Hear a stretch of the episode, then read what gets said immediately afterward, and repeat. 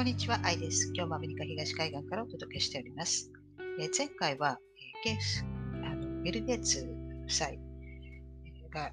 ーまあ、27年間、まあ、一緒にいたんだけれども、まあ、彼らはですね、え離婚すると、まあ、表明しました。あのこれはいきなりですね、え離婚するとか、そういうことはないと思うんですけれども、まあ、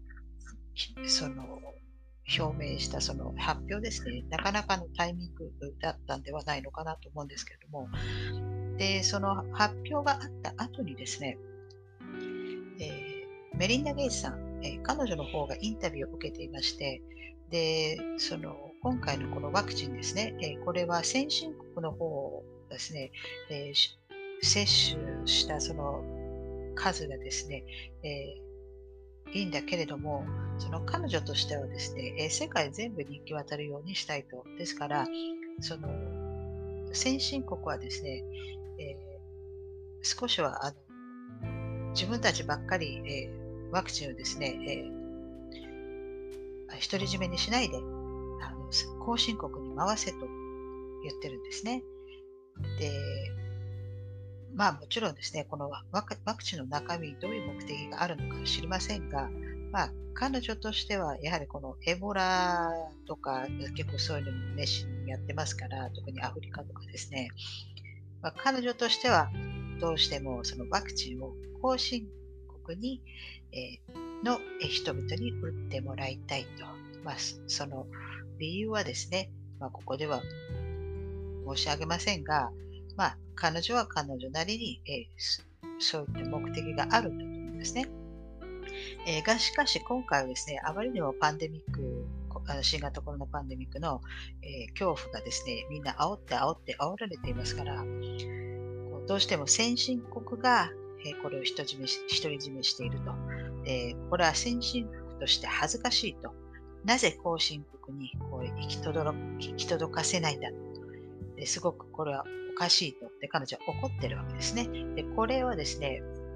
離婚を発表した後のインタビューなんですよ。で、離婚をですね、発表する前にですね、やはりこれはですね、少し問題になりまして、なんで後進国の方にまでこのワクチンが行き届かないのかと。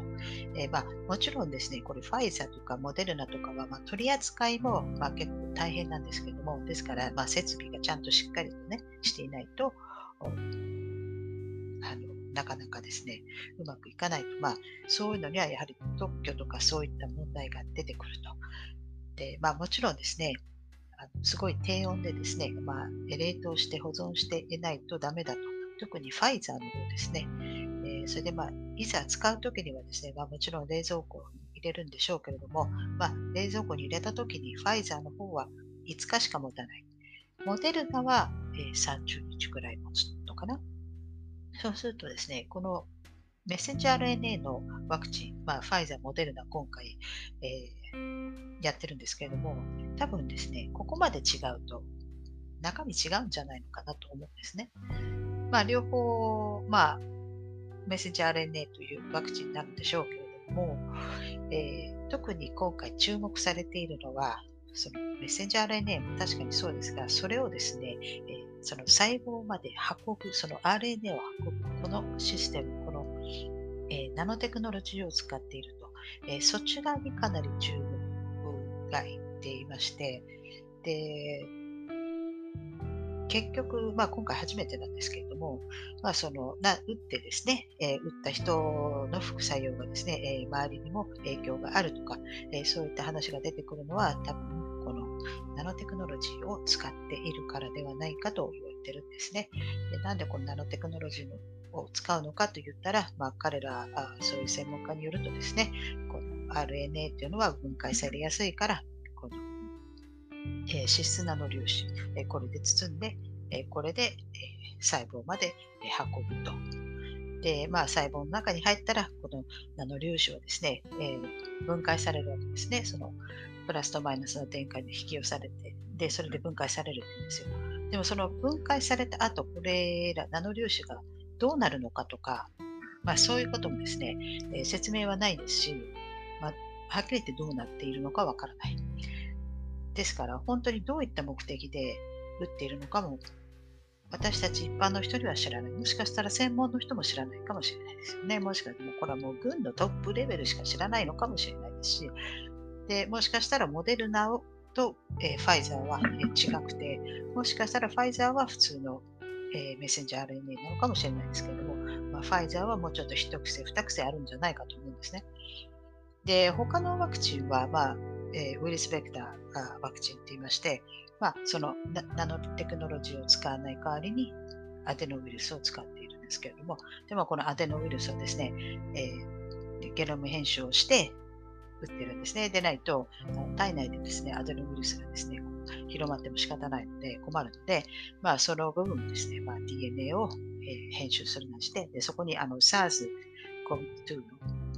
DNA を、まあ、それにですね、キメラのようにくっつけて、それをやあの売ってるのが、そういったジョンソン・ジョンソンとか、え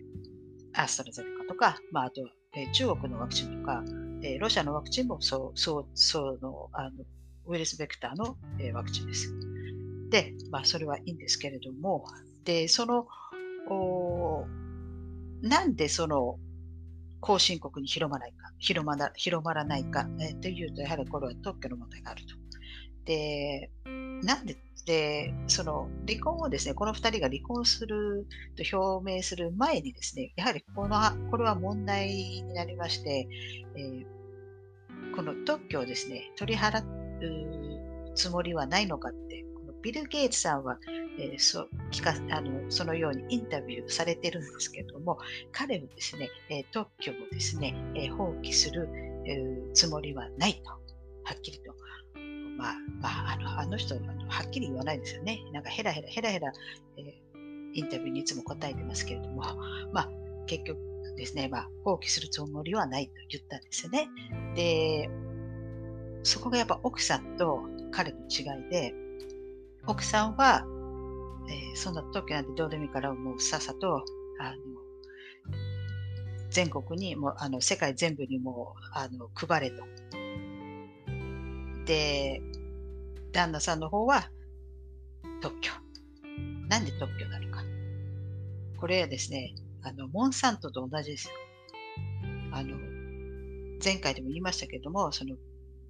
ビルビル・ゲイツがその人間を捕獲する、人間を捕獲すると何度も言いましたけど、つまりですね、あのどうやって捕獲するかって言ったら、その人間に対して特許を取る、もうこれしかないんじゃないのかなと思うんですね。だから、もう今ですね、あのトランスヒューマニズム、もう一歩、もうそれ、もう一歩入もう踏み込んでいる状態ですよね。ですから、この人間は、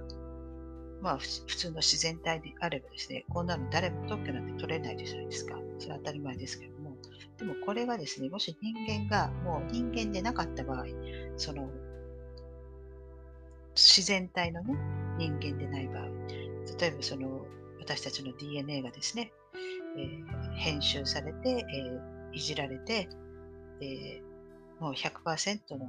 人間と言えない、えー、そうになった時ですね、これはですね、特許取れる可能性があるというか、もしこれ、これ人間に対して特許を取られたらですね、ワクチンを打った人は、例えばですね、あのビル・ゲイツのが所有することになる。あのモンサントのあの種と一緒ですよね。普通の種であれば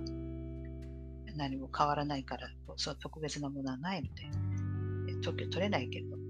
ちょっと遺伝子組み換えをしてですね、普通と違う。そうしたらですね、で特許取った取るわけですよ。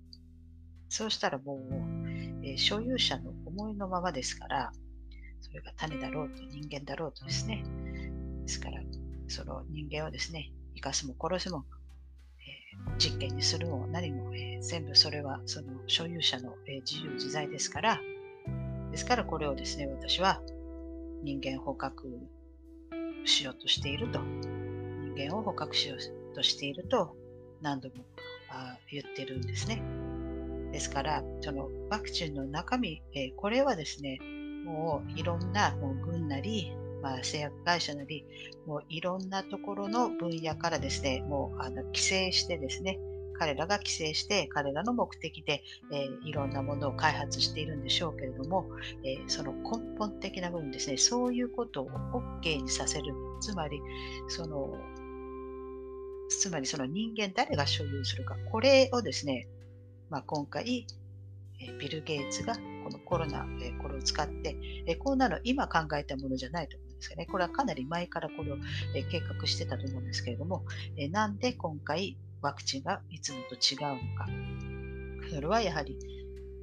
ま、根本的にはですね、その人間捕獲計画が、えこれが根本的なものであったと。そのためにワクチン、えそのために、ですから、そのグレートリセットだとか、経済のその金融リセットだとか言いますけど、そういうものはですね、まあ、副産物みたいなものであって、もういろんな人たちが今回のこの、え機会を利用しているだけであって、え一番そのそこにあるものはその、まあ、コロナを使って、え人類捕獲計画をしようとした、えそれをですね、えまあ、最悪にの事態にならずに、多分阻止したんじゃないのかなと。ですから、そのビル・ゲイツのその人類捕獲計画は、えー、一応崩れたんではないかな。で、その崩れたと。えー、それのですね、まあ、それをですね、まあ、二人が、え、離婚したと。まあ、そそれをですね、まあ、表発表することによって、えとりあえず最悪の状態は、えまあ、抜けたと。えー、まあ、それをですね、まあ、比喩しているんではないのかなと、え、私は、え今回そうように思いました、え実際にこの今、バイデン政権、バイデン大統領がですね、えこのコロナワクチンの特許を放棄をすると、え表明していますので、ま、結局ですね、奥さんの方が勝ったというか、ま、これはあの、ま、もちろん政府会社は反対するでしょうが、えこれはやはり、特許をですね、破棄、放棄する、えー、ですから、まあ、最悪の事態は、えー、免れたんではないのかなと思います。だからといって、これ打ったらあの大丈夫とか、まあ、そういうこともないでしょうね。もういろんな、えー、分野の人たちがですね、まあ、規制してますから、もうどのように、えー、人体実験を行おうとしているのかは、え、もうわからないので、私は打たないですし、私の家族も打たないと言っております。ただ、その最悪の事態はとりあえず回避したのかなと、えー、いうことですので、まあ、今回は、ここまでにして、えー、また次回お会いしたいと思います。はい。では、さようなら。